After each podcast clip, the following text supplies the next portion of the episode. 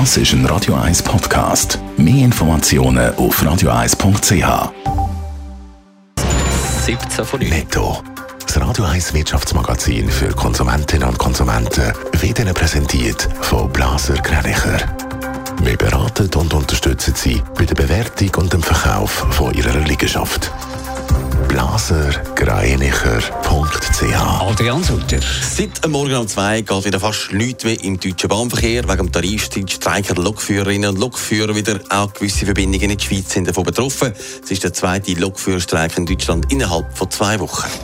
Rechtshilfe soll auch nach Corona in der Schweiz gratis bleiben. Durch die Pandemie sind viele Fragen zu Homeoffice, Reisen oder auch Krankheiten zum Beispiel aufgekommen oder auch zum Thema Kurzarbeit und allgemein Geld.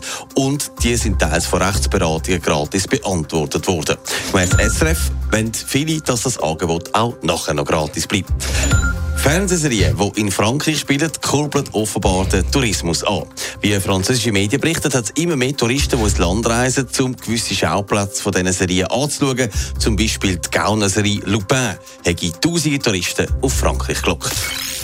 Wir haben es gehört, es geht um Lohnerhöhung und es geht um Corona-Prämien. Die Lokführergewerkschaft GDL und die Deutsche Bahn sind immer bitter der Streit und zum zweiten Mal in zwei Wochen steht in Deutschland fast alles still im öffentlichen Verkehr. Adrian Sutter, es wird wieder gestreikt. Ja, das Wochenende ist ja schon im Güterverkehr gestreikt worden, jetzt auch wieder im Personenverkehr und zwar bis am Mittwochmorgen.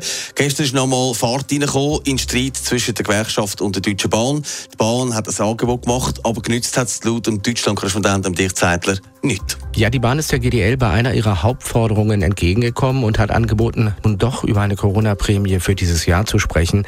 Die GDL fordert ja 600 Euro. Allerdings hat die Bahn nicht 600 Euro geboten und nach allem, was öffentlich bekannt wurde, auch keinen anderen konkreten Betrag genannt, sondern sie erklärte nur ihre Bereitschaft, über eine Prämie zu verhandeln. Und jetzt ist klar, wenn man nicht bald eine Lösung findet, ist das auch nicht der letzte Streik. Wie gross ist das Ausmaß heute Morgen? Ja, gerade im Fernverkehr in Deutschland spürt man den Streik, aber auch in gewissen Regionen geht nicht mehr sehr viel. Wer mit dem Zug muss arbeiten muss sich gut organisieren. Der Notfallfahrplan von der Deutschen Bahn ist laut dem Dirkzeitler dünn. Die Bahn will während des Streiks rund ein Viertel des normalen Fahrplans im Fernverkehr anbieten. Im Regional- und S-Bahn-Verkehr peilt sie etwa 40 Prozent an. Wie schon in der ersten Streikrunde dürfte der Osten stärker von Zugausfällen und Verspätungen betroffen sein als der Westen. Auch auf vereinzelte Verkehrsverbindungen in der Schweiz hat der Streik übrigens Auswirkungen. So ist es auch schon vor zwei Wochen. Gewesen. Netto. Das Radio 1 Wirtschaftsmagazin für Konsumentinnen und Konsumenten.